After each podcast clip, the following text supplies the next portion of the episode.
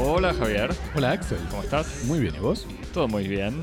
Bienvenidos a Cosmopodis, infiltrando la cultura del mundo, de un tema por semana, en vivo desde el Estudio 1 en el sur de París, reunidos hoy para hablar de la película Parasite, o Parásito, del director coreano Bong Joon-ho, ganadora de la Palma de Oro en el último y reciente festival de Cannes. Javier, Axel. para mandarnos tus eh, recetas contra los parásitos, Tus remedios tus domésticos. remedios contra los domésticos.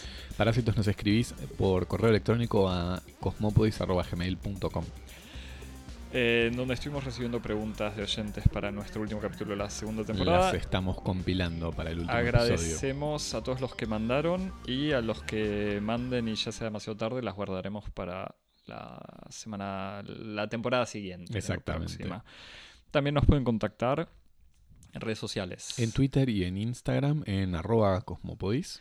En donde te recomendamos que nos sigas, nos recomiendes, nos retuitees, Nos likees, compartas. nos compartas. Nos evalúes y nos pongas Y también- estrellas y esas y nos escribas y sobre todo si quieres evaluar y poner estrellas, suscríbete en tu plataforma de podcast favorita, iTunes, iTunes, Apple Podcast, parece que cambia nombre además, así que Ah. ya no sé cómo va a ser. Apple Podcast. Apple Podcast creó podcast el programa. Spotify. el- la app, Spotify, Google Podcast. Google Podcast, TuneIn, Stitcher, Evox, que se queda con nuestra plata. Evox con todas las. Con la plata del pasante. El sueldo del pasante se va. Eso que Las sí. paritarias se van en Evox. Suscríbete, ponele cinco estrellas, eh, comenta, todo lo que quieras. Y estás seguro de recibir cada viernes en tu teléfono o computadora donde más te guste. Javier, Axel. fuimos a ver esta película Parasite, Parásito, de un director coreano, así que el nombre en coreano vos lo pronunciarás mejor, si querés. Tengo un acento del sur igual. Así que ¿De qué se trata, Javier? Contame sin spoilers, porque el director dijo, amenazó a todo el mundo diciendo por favor a toda la prensa que por favor hablen de la película sin spoilear nada. Sí, en un comentario que estaba claramente dirigido a Cosmopodis, que Eh, sí, es- sí. está en la vanguardia de la lucha en contra de, de, de- de- de- esta especie de superstición del, del spoiler. Garantizamos eh, sin spoilers, por lo menos Garantiz- en este resumen. Exacto, vamos ahora a hacer un mini resumen de la película y después, que va a ser spoiler free, libre de spoilers, y después vamos a hablar mm, más en detalle de, de la película. Vimos entonces, como, como decíamos, Parasite, Parásito, la película que ganó la Palma de Oro del Festival de Cannes de este año y que es una comedia negra del director surcoreano Bong Joon-ho, autor... ¿Te gustó ahí mi Me acento? gustó bien, bien, Javi. que, es autor de, de otras películas conocidas eh, en todo el mundo. Tuvieron algunas de ellas difusión global y otras directamente distribuidas en, en redes de distribución globales, como The Host, El Westped en 2016, Snowpiercer en 2013, una película de ciencia ficción basada en una, eh, en una historieta de culto francesa. Y en 2017... 2006 de Host, Javier. perdóname. 2006. Sí. Eh, y eh, Okcha en 2017, mm, que ya le había valido una selección para el Festival de Cannes, en una película creo que coproducida y distribuida por Netflix.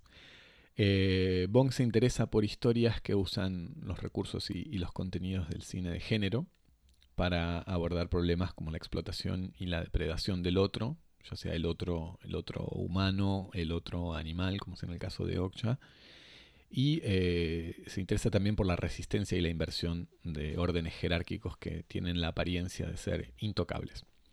En esta ocasión, en la película Parasite, Bong narra la historia de la familia Kim, que vive hacinada en un subsuelo en un barrio pobre de una metrópoli surcoreana, intentando subsistir haciendo changas, como por ejemplo plegando cajas para una pizzería mm, de cuarta, una pequeña, un pequeño servicio de pizzas a domicilio. La suerte de la familia parece comenzar a cambiar cuando un amigo de Ki-woo, el hijo mayor de los Kim, a, punto de partir en viaje de estudios, le va a proponer tomar su lugar como tutor de inglés de la hija de una familia rica, sin otras, sin otras credenciales que la de haber preparado y fracasado cuatro veces su ingreso en la universidad. Determinados a transformar una oportunidad fortuita en el primer paso de un nuevo plan hacia la prosperidad, los Kim van a usar el desembarco de Kiwu como tutor de inglés para desplegar un programa de invasión de la, casa de, los Park por medio de una red de imposturas hecha de recomendaciones intrafamiliares y de la utilización de identidades falsas que les va a permitir ocupar todas las posiciones del servicio doméstico. La hermana de Kiwu va, a ser contratada como profesora de dibujo y terapeuta artística del hijo menor de los Park. Eh, el padre de Kiwu va a terminar siendo contratado como chofer y su madre como ama de llaves. Pero tanto la familia Park como su casa, casi un personaje más de la película Parasite, una mansión modernista salida de la mente de un arquitecto estrella, guardan secretos que van a conspirar contra los proyectos de los Kim y van a confrontarlos a las dos grandes moralejas de esta fábula. La primera, que el único modo para los pobres de no sucumbir ante el derrumbe de sus planes es no tenerlos. Y la segunda, la bondad de los ricos no es una cualidad moral, sino el producto de estar liberados de la única brújula comportamental de los hombres, que es la de la lucha por la supervivencia. ¿Qué pensamos, Axel, de esta película eh, honrada con, el premio máximo del Festival de Cannes? Es eh, una película... Em, ¿Cómo decirlo? Desorientadora. Em, empiezo diciéndolo así y, te explico. En realidad yo la fui a ver, eh, apenas ganó en Cannes, hubo una proyección especial en, París y la, fui a ver ahí sin haber leído absolutamente nada. Lo único que sabía era una película coreana, eh, no sobre la lucha de clases, pero con una especie de giro lucha de clases. Que era lo que había sido un poco privilegiado por, por la crítica en un primer momento, ¿no? Sí, fue, era como el, tagline, la, idea, y lo único que había visto pasar. Entonces me sorprendió bastante porque tiene un tono eh, de no sé si comedia, pero digamos un tono medio, eh, sí, de exageración. Eh, sí, no quiero decir comedia absurdo, pues no, es para nada absurdo, pero mm, como Javier, ayúdame. Eh, tiene una forma, eso es por no tomar suficiente café antes de empezar a grabar, de, caricatura social, digamos. Incluso todos los personajes sobreactúan, todo es muy medio burdo, digamos, en algunos gestos. Decís que no, no tiene una vocación así naturalista la película. Exactamente. Cuando en general uno está acostumbrado, sobre todo en, en Cannes y en otros festivales, estos dramas sociales. Esto no es un drama social, es una especie de comedia negra social, como, como bien dijiste. Eh, eh, y con momentos de exageración, violencia, digamos, que en un cierto punto de avanzar la película me hizo pensar en relatos salvajes. Ah, interesante. Interesante porque a mí también me hizo pensar en Cifrón. Bueno, y Relatos Salvajes, esta película. No, es eh, no es Cifrón, es Connie Duprat. ¿Sí?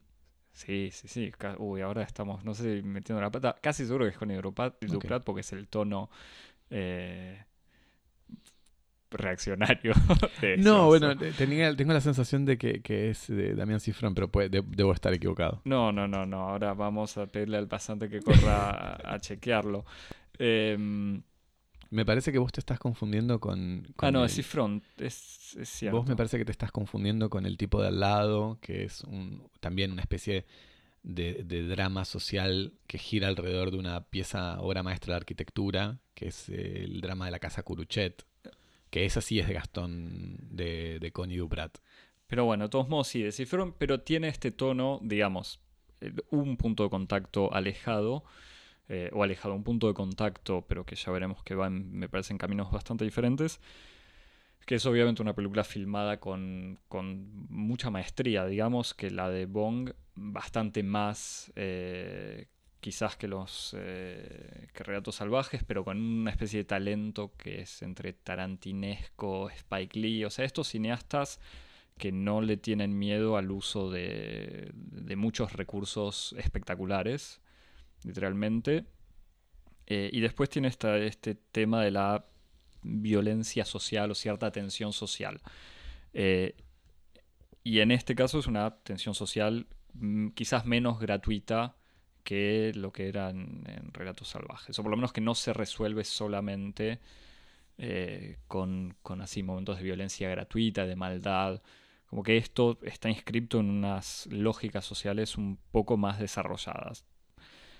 Eh, y pero esto es una película que incomoda, digamos, porque por o sea, jugando sobre la caricatura y esta historia que, explicabas de esta familia pobre que va eh, ocupando de a poco la casa de los ricos, y después podemos hablar de quién es el parásito en esta historia. Absolutamente. Eh, ¿Y quién es el huésped?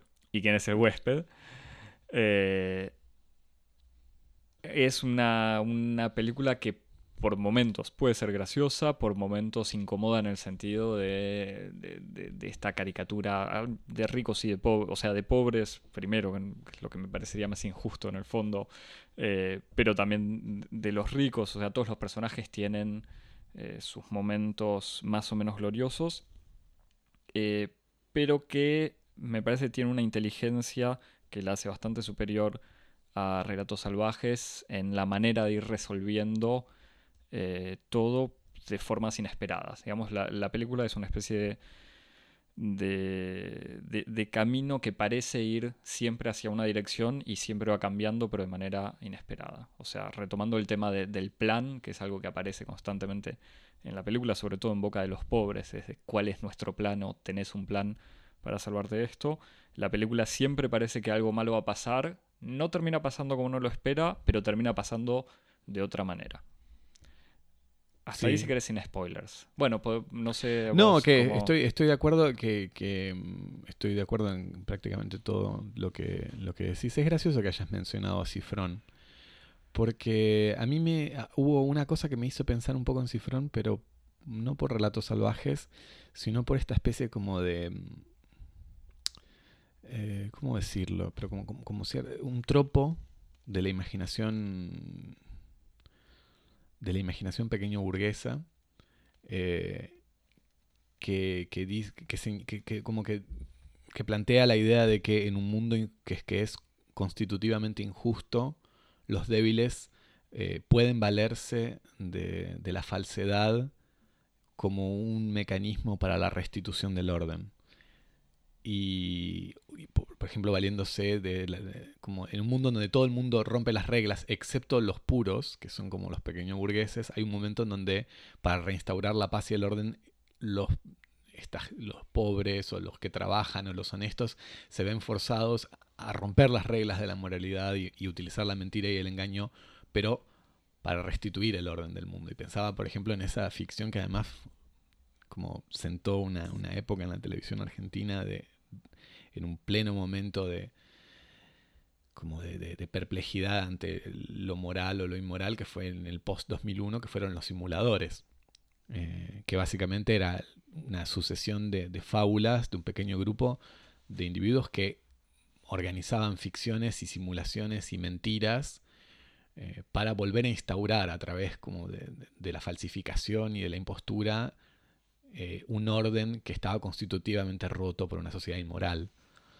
Eh, entonces cuando yo veía justamente cómo en los personajes de Parasite, los pobres en un mundo que está constitutivamente organizado de desigualdad y de trampas, el único modo que tienen de salir adelante no es la honestidad, el trabajo duro y respetar las reglas, sino aprender que en un buen momento tienen que empezar a saber cómo mentir, cómo organizar este, argucias y, charadas y engaños para poder salir adelante en un camino que es forzosamente trágico, porque al final del camino o, fracasan y se vuelven en criminales, o tienen éxito y pierden la pureza moral que tenían al principio. Entonces está como esta especie de fábula trágica este, que está un poco... Por eso pensé en Cifrón cuando, cuando estaba... Yo me había olvidado completamente de los simuladores, pero es cierto que hay algo muy, muy reconocible, incluso en, el formato, casi en los montajes, eh, o sea, en la manera de, mostrar la, cuando, cuando ensayan un, bueno, es que además... cuando ensayan un, diálogo. Entre ellos, o sea, entre ellos, un diálogo que hipotéticamente van a tener con la dueña de la casa, con la señora rica, y que obviamente es un montaje paralelo entre ellos ensayando, con todos los miembros de la familia conociendo lo que tiene que decir el padre para hacerse pasar, haciéndose pasar por el chofer, y lo que respondería la señora, y obviamente que la señora responde lo mismo. Exactamente, porque además la, impostura, además de ser un, tema muy interesante en términos, en términos de reflexión moral o política, es un término, es, un, es una categoría o un espacio muy cinemático. Porque inmediatamente en donde una historia se transforma en una historia de imposturas, se está transformando en una historia sobre las historias, en una película sobre la película. Y entonces eso que domina la primera parte de Parasite, la primera mitad de la película Parasite es una película de dos horas y los primeros 60 minutos están prácticamente consagrados a la sucesión de estos planes para ocupar los distintos puestos en la, casa de la familia Park. Eh, es toda una especie de gran mecanismo de organización de, un engaño y de una ficción, en donde esa ficción está guionada, preparada, eh, actuada. Entonces, por ejemplo, los Kim ensayan el guion que escriben a cuatro manos, la ensayan en la casa y mejoran el lenguaje corporal y, van desarrollando cada uno de los personajes con sus historias y sus biografías ficticias.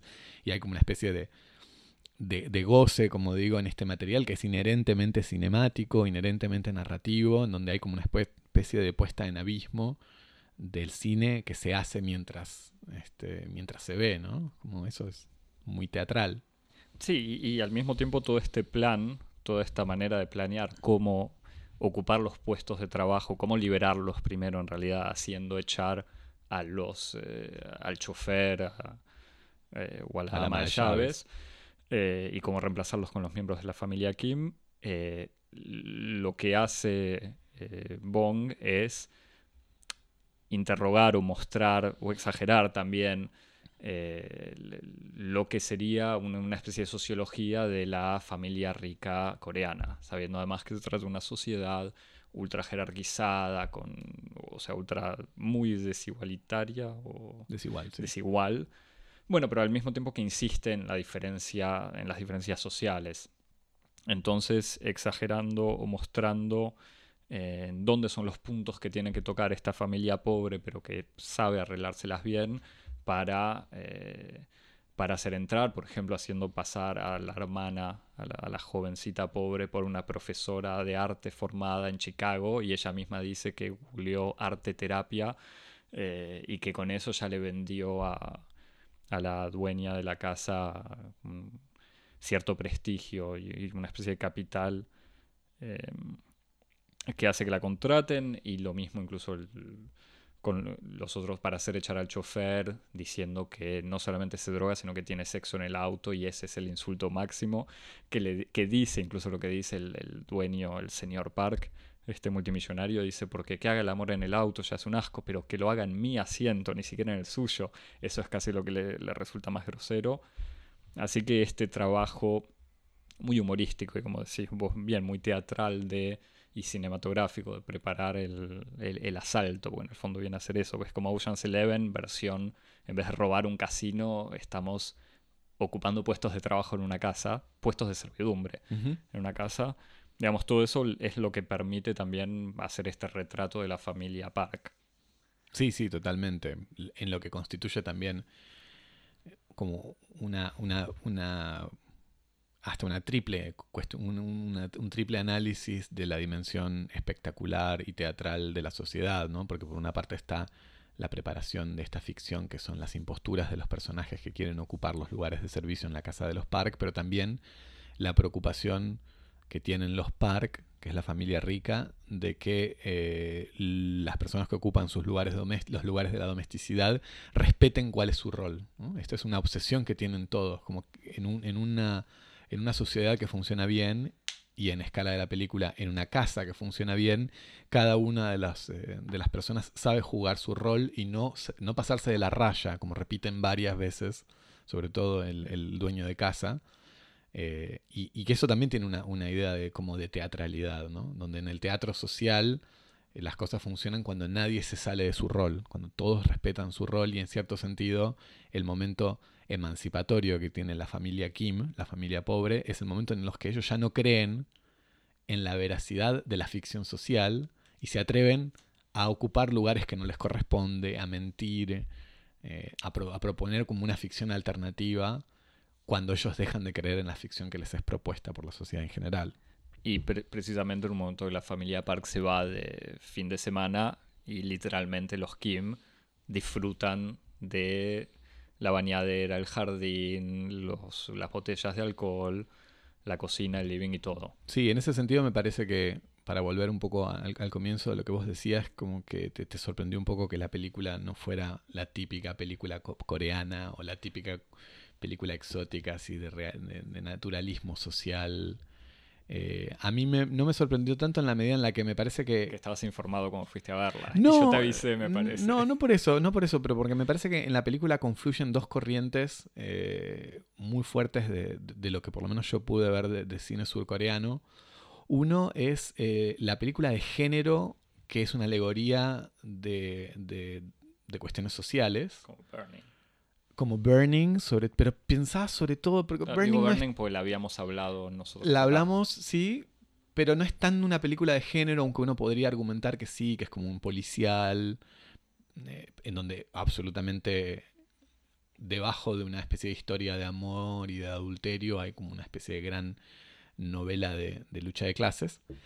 Yo pensaba sobre todo en una película que, vi y que había estado incluso dentro de una de las selecciones de Cannes en 2016, que fue Último Tren a Busan, ah, eh, de Yen Sang-ho, que es una, película de zombies, eh, en donde hay de repente eh, hay una erupción de, un, apocalipsis zombie, vamos, en Seúl y hay que escapar y hay que sobrevivir y todos se suben a un tren y van escapando dentro del tren, pasando de un vagón a otro, eh, en, lo que, en lo que es una especie de escape apocalíptico que le permite a un, a un hombre que es un workaholic, que, no, no, que encarna un poco el, el ideal de hombre que tiene éxito en la sociedad coreana, que es un hombre que se dedica enteramente al trabajo, al progreso en su carrera y, a, proveer a su familia, aunque no vea a sus hijos, es ese apocalipsis lo que le permite a, este hombre reencontrarse con las verdaderas cosas importantes de la vida, que es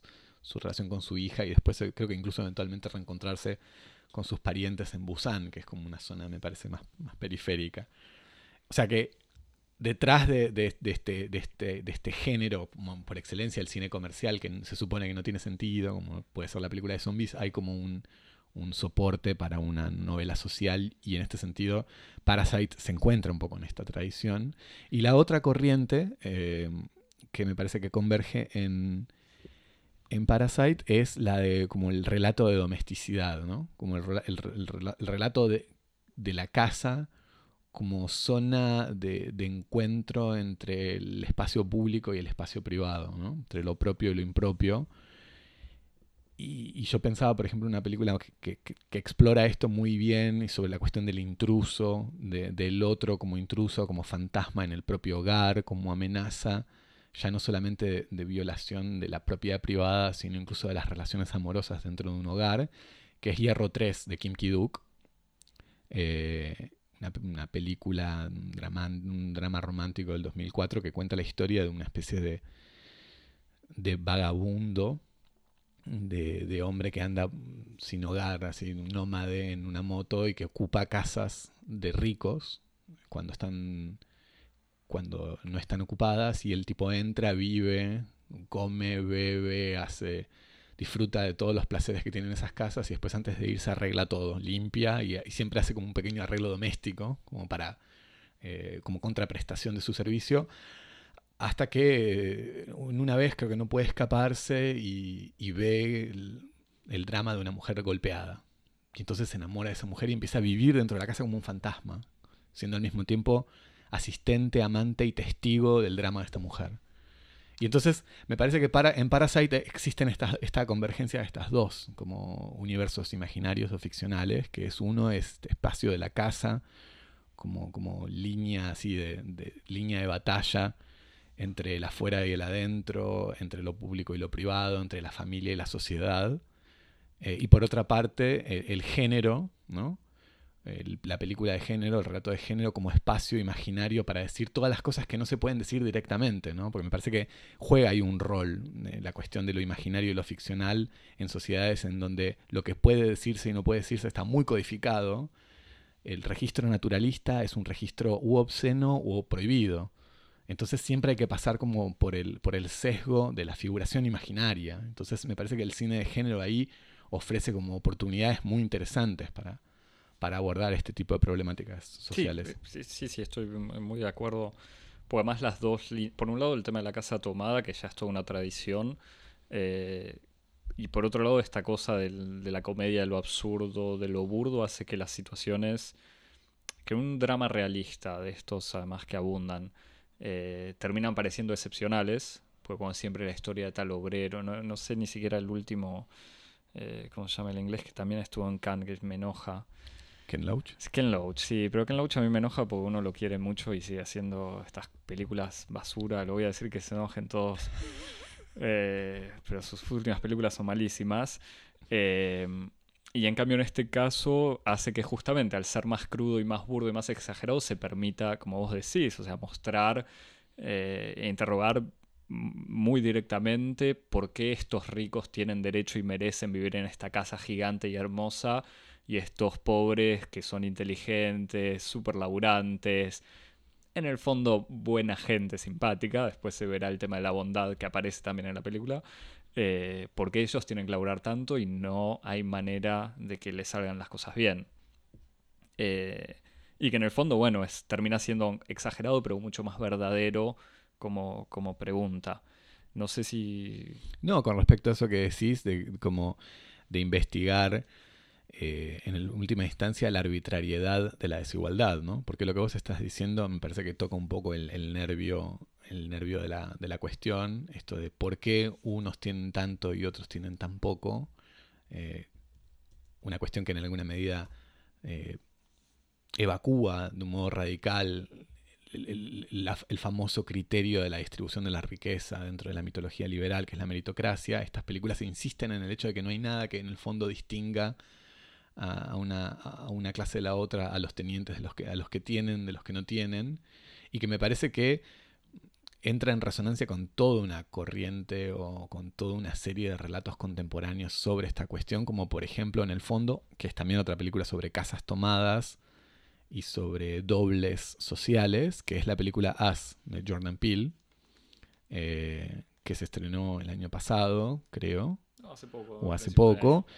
Eh, que también narra la historia de, una familia, en, este caso una familia negra, rica, eh, de Estados Unidos, que se va a pasar su, fin de semana o sus vacaciones, no sé qué, Thanksgiving o algo por el estilo, a su, casa en, un, en una zona, en un bosque, donde muchas personas ricas tienen sus casas y sus barcos, y, y a la noche eh, son invadidos en su casa por una familia que son idénticos a ellos, son como sus dobles.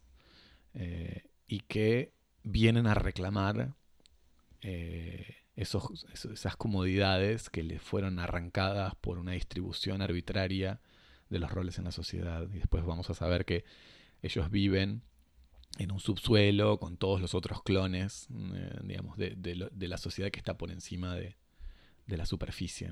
Como una sociedad de superficie y una, super, una sociedad de topos. Eh, me parece que eh, acá hay una, especie de, dicotomía similar ¿no? en Parasite, en donde están estos, estas personas que viven en la superficie y, eh, y, otros que viven en el subsuelo, literalmente, porque la familia Kim, como vemos al comienzo, viven en una especie de departamentito que está como en el subsuelo de un edificio, de un barrio muy precario, un subsuelo que está sujeto a todo tipo de, miserias propias de los subsuelos, como por ejemplo las inundaciones o los reflujos, los reflujos de las cloacas. y después, me parece que ya podemos entrar en la zona de spoilers. Ah, podemos decir fin de la primera parte. Fin de la primera parte.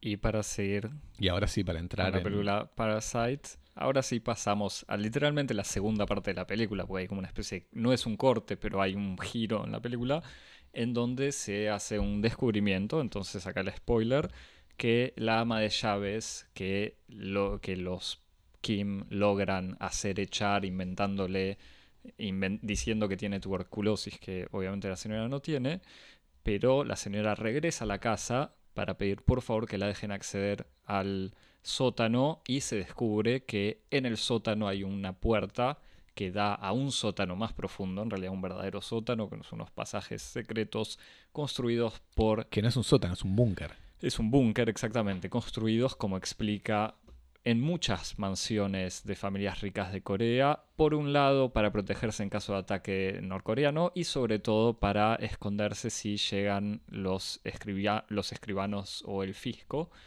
Eh, y que en ese búnker vive el esposo de esta ama de llaves.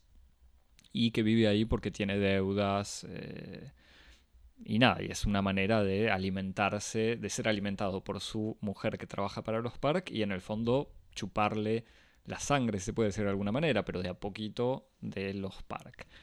Y entonces ahí el giro es, eh, o sea, la parte de comedia burda, incluso la violencia, las tensiones, ya no entre ricos y pobres, sino entre pobres y pobres, se, eh, se, multiplican y se ahondan, digamos. Y, bueno, y obviamente la metáfora del parásito pasa a ser toma otra, otra dimensión, quizás más explícita, pero, pero le da una capa más.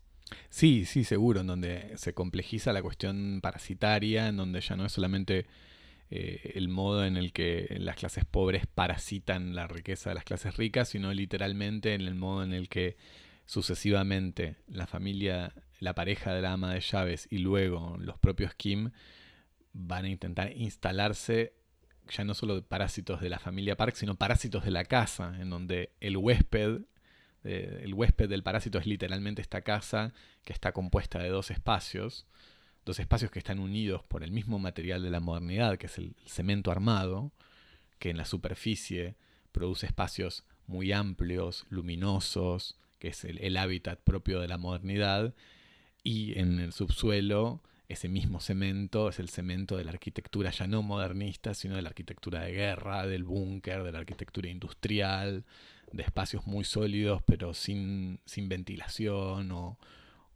y sin fuentes de luz natural, eh, en donde están justamente unidos en, un mismo sistema, básicamente. Eso me parece que lo que es interesantísimo de la película es que en el momento, digamos, en el minuto 60, porque esto yo lo miré justo cuando termina la primera mitad de la película, de repente vemos que ese sistema que es una casa hermosa, de repente es al mismo tiempo la casa y su subsuelo, es al mismo tiempo el castillo y la mazmorra, es al mismo tiempo el paraíso y el infierno, y están unidos en un mismo sistema. Son, eh, ahí hay como una especie de fenómeno estructural muy interesante, en donde de repente esa especie de, bipartición que antes estaba muy separada en el espacio, que podía ser como el, barrio de los ricos y el barrio de los pobres, que están separados y que solamente están comunicados por, por vínculos mm, de circulación urbana, de repente uno se da cuenta que está inscripto en la misma lógica de la mansión burguesa. Al, punto en que las luces que parecían ser automáticas en realidad son manejadas por el marido de la ama de llaves que desde su subsuelo, o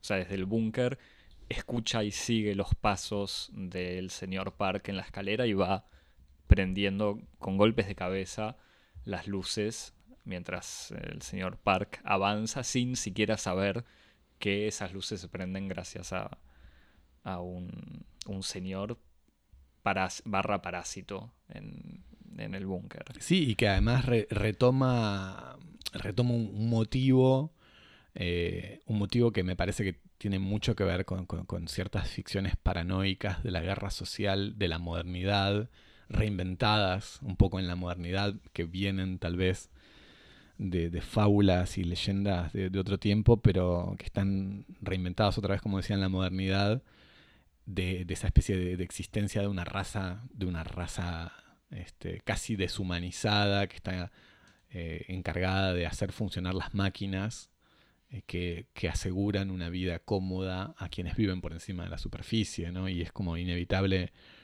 pensar en, algunos, en algunas fábulas como, como una pequeña, la, fábula de los Eloy y los Morlock de la novela de ciencia ficción de H.G. Wells, que, retoma muy bien este, Borges en el libro de los seres imaginarios, que justamente cuenta la historia de, una, de una raza muy civilizada que vive en la superficie, tomando sol, son personajes que son un poco el epítome de, de la vida burguesa, de la vida aristocrática casi, este, seres sofisticados y, elegantes que llevan una vida muy digna y en el subsuelo eh, viven, no me acuerdo cuáles son, cuál es cuál, los, los Eloy creo que son los que están justamente en la superficie y los Morlock son los que están en, el subsuelo. haciendo funcionar máquinas, muchas de ellas máquinas que ya no sirven para nada y que al cabo de generaciones y generaciones de, estar en estas condiciones hasta han perdido la vista, son, son, son personajes ciegos y que de tanto en tanto alguno de ellos se escapa del subsuelo, suben y asesinan a algún, Eloy, recordándoles a los Eloy que esa paz en la que viven es una paz siempre un poco precaria. Y es exactamente lo que ocurre en Parasite. ¿eh? Parasite, los dos secretos que se resuelven en la segunda mitad de la película son, en primer lugar, que la mansión está conectada a una red de subsuelos, que es el búnker, es la, primera la primera revelación. Y la segunda revelación importante que aprendemos es que el trauma que tiene el niño, el, hijo menor de la familia Park, que es un trauma que está insinuado desde el comienzo de la película por, por la, hermana del joven Kim, que es la terapeuta artística de, del, hijo menor de los Park, que dice, se ven en sus pinturas que hubo un, trauma a los siete años.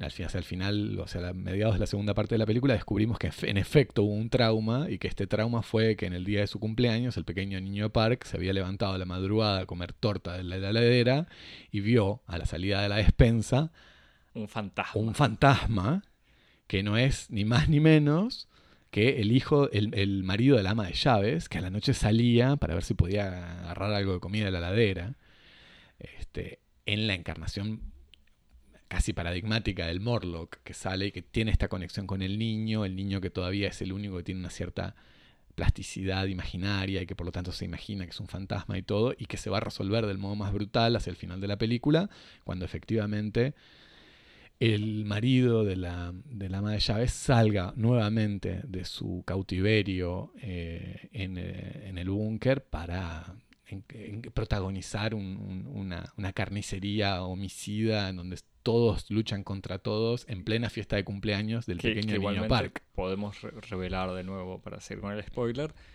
sale y asesina a la hija de los pobres, vestida, va vestida, que estaba en una fiesta organizada por, por los Park y que había sido invitada en tanto que profesora de artes. Entonces asesina a la hija de los pobres en de vuelta a esta guerra de pobres contra pobres y ahí sí, sumo un spoiler, el padre pobre, el chofer, que frente a esta situación donde los, los Park padres ricos están desesperados porque su hijo se desmayó frente al trauma de volver a ver eh, al fantasma, eh, y desesperados diciendo que hay que ir al hospital, ni le dan eh, bola, no le prestan atención a la hija del, del, chofer que está desangrándose y entonces ahí el padre, el chofer, agarra el cuchillo y acuchilla o por lo menos ataca al, eh, al señor Park. Es interesante porque reprimiste algo.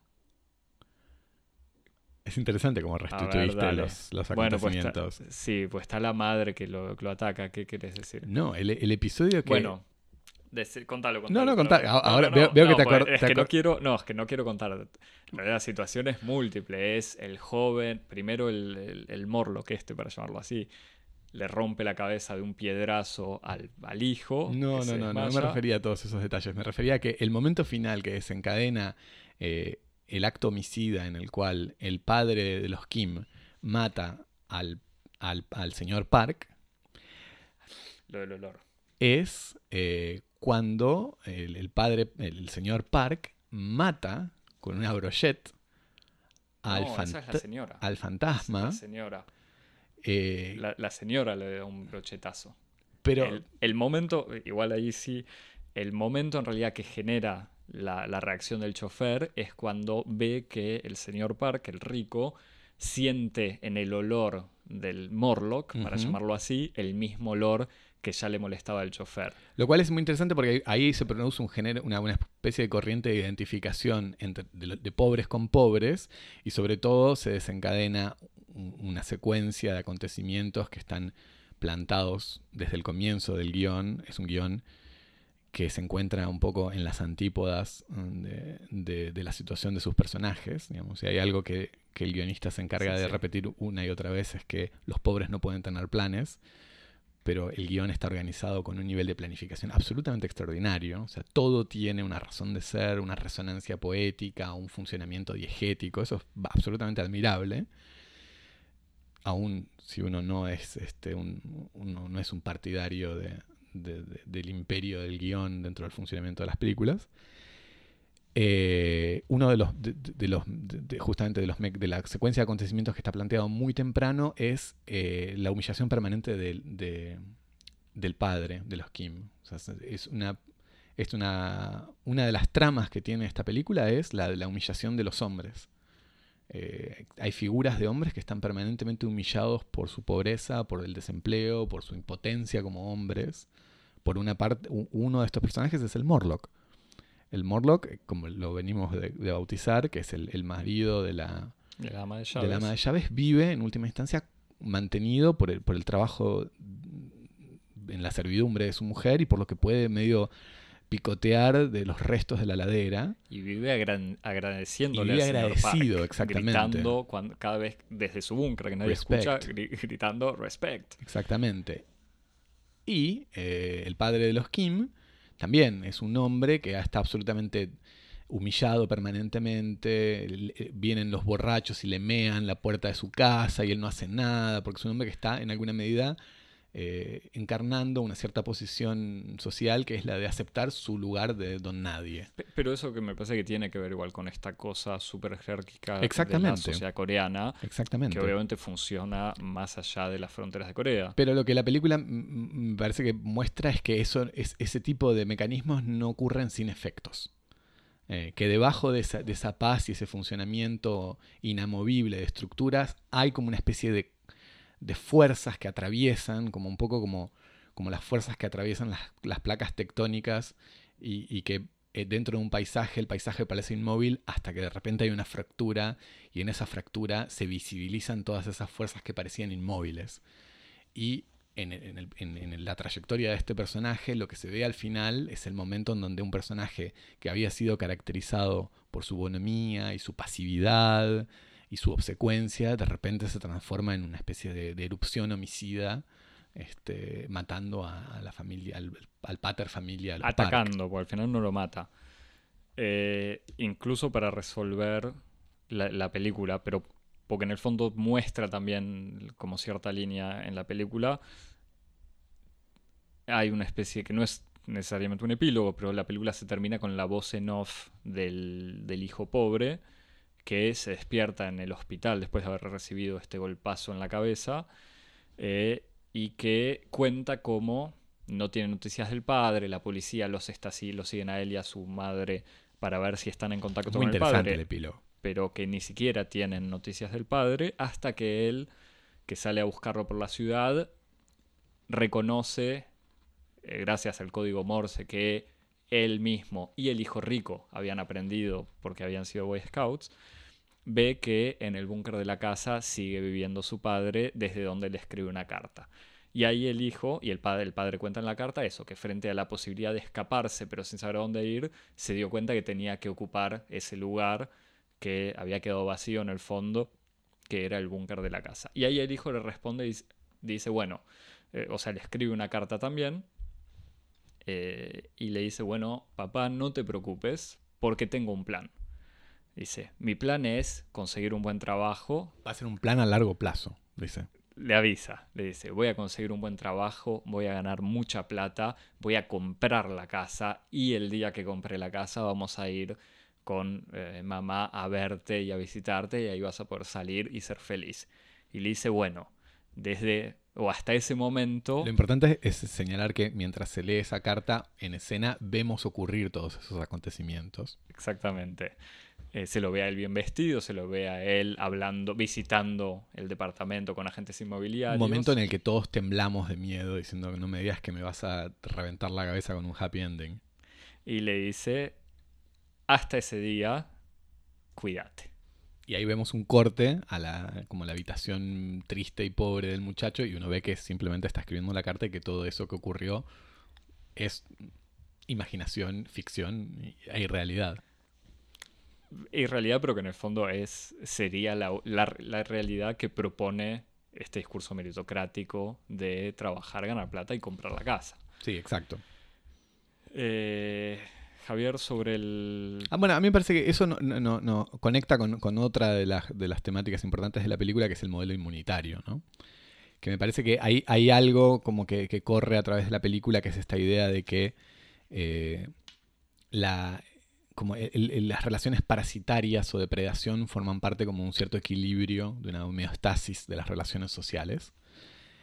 Y, que, ese estado natural, en donde unos predan a otros, comen lo que, casi una especie de modelo naturalista, en donde uno come lo que los otros dejan, en donde los, débiles se ponen a la sombra del fuerte, eh, y que ese equilibrio, esa homeostasis, esa incluso me atrevo a decir esa simbiosis, se rompe en la medida en la que el apetito o la codicia de una de las partes se sale de control. Eh, lo interesante es ver dónde está esa especie de ruptura, ¿no? Como habría, y eso me parece que la película deja como una especie de espacio un poco amplio para, para explorarla en, distintas apuestas interpretativas, ¿no? Porque como la pregunta está en dónde está la ruptura de esa homeostasis. Está en la codicia de los ricos que se, se imaginaban que podían vivir eh, con tanta mm, opulencia mientras al mismo tiempo hay tantos pobres que viven en, tanta, en tal miseria?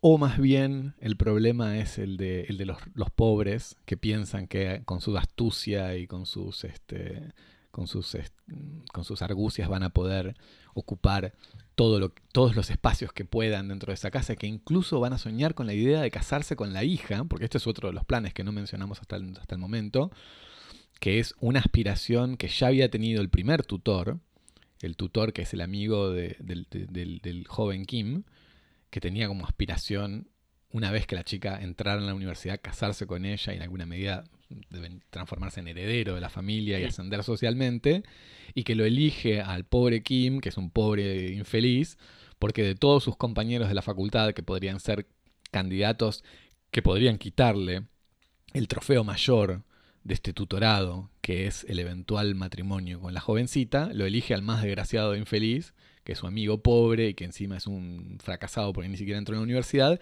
y que termina enamorándola de todos modos a la chica. Que, lo elige a él justamente porque no representa ningún No representa ninguna competencia, este que es en el fondo el verdadero plan. Pues todos tienen un plan, como vemos.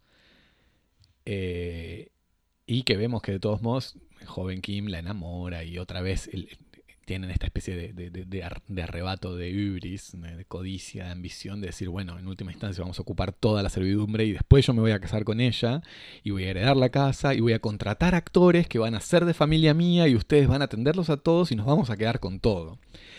Todo esto para decir como si en última instancia no es esa especie como de, desmadre, de desborde, de la ambición de los parásitos proletarios, que es lo que hace romper el equilibrio de, la casa y en la sociedad, ¿no? Es como que está esta especie de idea de que en el fondo todos son el predador de alguien, todos son el parásito de alguien y todo funciona bien en la medida en la que cada cual eh, continúe alimentándose eh, según su apetito y no excediéndose, ¿no? Como una especie casi de fábula ecológica, en donde el equilibrio del ecosistema se respeta en la, medida en la medida en la que cada cual coma a quien tiene que comer y no coma más de lo que necesite, ¿no? Como una especie de... A mí me parece que hay como una, un trasfondo en, el cine de Bong que está presente aquí, como en otras películas, que tiene un poco que ver con una especie de, de interrogación de lo que es el equilibrio natural, social y ecológico, ¿no? Donde la relación entre predación y predado, explotador y explotado se reproduce en distintas escalas y forma parte de la naturaleza de cualquier sistema y que los sistemas se rompen cuando ese equilibrio está mm, en alguna medida alterado por un exceso de codicia de alguna de las partes, cualquiera sea. Este, así que en, ese sentido la, la, película es, me parece, más ambigua, más interesante, más problemática. No es un, me parece que no es en absoluto un programa de, de lucha de clases, de inversión de, de, autoridad, etcétera, sino que es algo un poco más. Ni, ni, una satisfacción moralista de decir, bueno, todos tendrían que moderarse, me parece. Me parece que es más eh, pesimista incluso. ¿no? Sí, tiene el, por eso tiene el pesimismo que tiene como el realismo naturalista. Por naturalista quiero decir como, bueno, en la, sociedad el fuerte se come al débil y el débil se come al más débil y después el débil muere y se lo comen los, etcétera y hay como todo un ciclo que es un ciclo natural. Este, que también se ve en Snowpiercer, se ve en Noctua, en fin esta, esta especie como de, cuestión un poco de economía ambiental, ¿no? Como de, sucesión de leyes ecológicas, Me parece que, se ve y se ve un poco en, Parasite también, como si la, ficción y el drama comienza cuando, cuando el orden natural de las cosas, que este es este equilibrio de predación y de parasitismo, de, relaciones parasitarias, se rompe porque alguno de los eslabones eh, tiene tiene las agallas de intentar salir del orden que le corresponde dentro de esta cadena. Sí, pero con la inclusión también, incluso en la película, de eh, la diferencia absoluta de ambos grupos, o sea, los ricos y los pobres, la familia Park y la familia Kim, frente a la naturaleza. Porque también hay algo que rompe hacia el final, que es una tormenta que desencadena de alguna manera eh, todo, porque es la tormenta que mientras los ricos están de vacaciones hacen, hace que vuelvan a la casa y que después de haber vuelto deciden hacer una garden party donde invitan a todos sus amigos ricos, mientras que los Kim por esa tormenta pierden o parece que pierden lo poco que ya tienen en el subsuelo, pues se les inunda la casa. Entonces toda esa tensión entre los Kim durmiendo en un gimnasio, mientras los Park duermen, eh, o el hijo de los Park duerme en el, en el, jardín, porque disfruta de la lluvia en su carpita, los eh, Kim teniendo que recuperar ropa que les donan a, los que zafaron de esta inundación o los que sufrieron la inundación, mientras que los Park eh, al revés tienen todo el guardarropas para elegir, los Park que van a hacer compras y compran todo lo que quieren, etcétera, etcétera. O sea, todo ese ahí es donde está tener un plan o no tener un plan. En el fondo los ricos no necesitan plan porque tienen, el plan que tienen es la plata, digamos, por decirlo de alguna manera. Pero... Sí, sobre todo porque el plan, eh, el plan siempre presupone cambio, ¿no? Eh, como eh, para lo mismo el plan ya está hecho. Quien tiene un plan es quien quiere en alguna medida desviar una trayectoria y en última instancia a lo que llaman estas especies de, fábulas que tienen horror al cambio, es al mantenimiento de las trayectorias dentro de un sistema en donde cada cual tiene que seguir con la, trayectoria que le es trazada. Me parece que es una película igual interesante, que tiene, que tiene un poco, como vos lo decías al principio, para terminar, que la, película si tiene una característica o que se puede resumir a una, primera reacción es desconcertante. Y me parece que en ese sentido lo que el, es indudable que, esa es la primera reacción que suscita. Y, suscita esa reacción porque en el fondo tiene todos los contenidos que tienen un poco los sueños. Es como una especie de gran así sueño, pesadilla social, en donde se, expresan todos los contenidos reprimidos del inconsciente y me parece que, que, eso es lo que hace que sea tan una ficción tan inquietante. ¿Algo para recomendar, Javier? Bueno, para recomendar, bueno, mencionamos ficciones así de casas tomadas. Yo recomiendo una ficción de casa tomada, que es la... ¿Una casa tomada? No, no, no, no. Aunque podría ser, ¿por qué no?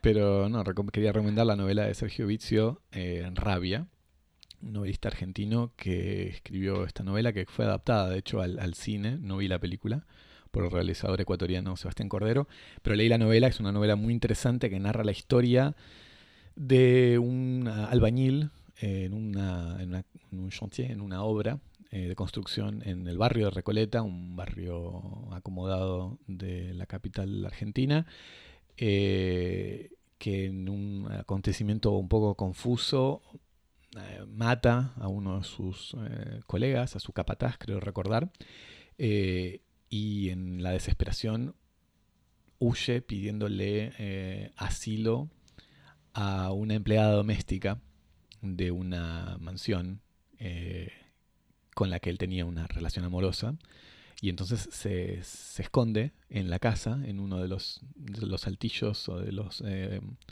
de las habitaciones que nunca, que nunca estaban ni ocupadas ni visitadas por los dueños de la casa y este albañil de a poco empieza a transformarse en una especie de, de fantasma justiciero que no solamente se, se transforma en, en, testigo de todas las, las miserias que vive esta pobre empleada, sino las miserias de la, de familia en general y que poco a poco va perdiendo todos los rasgos que lo caracterizan como humano, eh, como la ropa, él se va despojando de todo y se transforma como una especie de, presencia invisible eh, y casi intangible en, en los pasillos de, de, esta casa burguesa del barrio de, de, Recoleta. Así que recomiendo la novela Rabia de Vizio.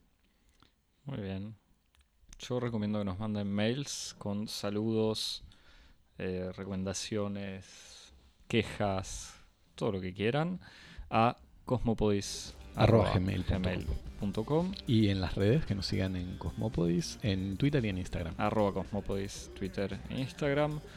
Y se suscriben en todas las plataformas o la que más te guste. Apple Podcast, TuneIn, Spotify, Spotify SoundCloud. SoundCloud. SoundCloud.com barra Cosmopodis. Medium.com barra Cosmopodis. Y... Bueno, esperamos las preguntas para terminar la temporada así a toda orquesta la semana que viene. O para empezar la, la, la, temporada que viene. Nos tomaremos unas vacaciones, ya anunciaremos, pero para eso te suscribís y te enterarás cuando volvemos. Hasta la semana que viene. Chao. Chau.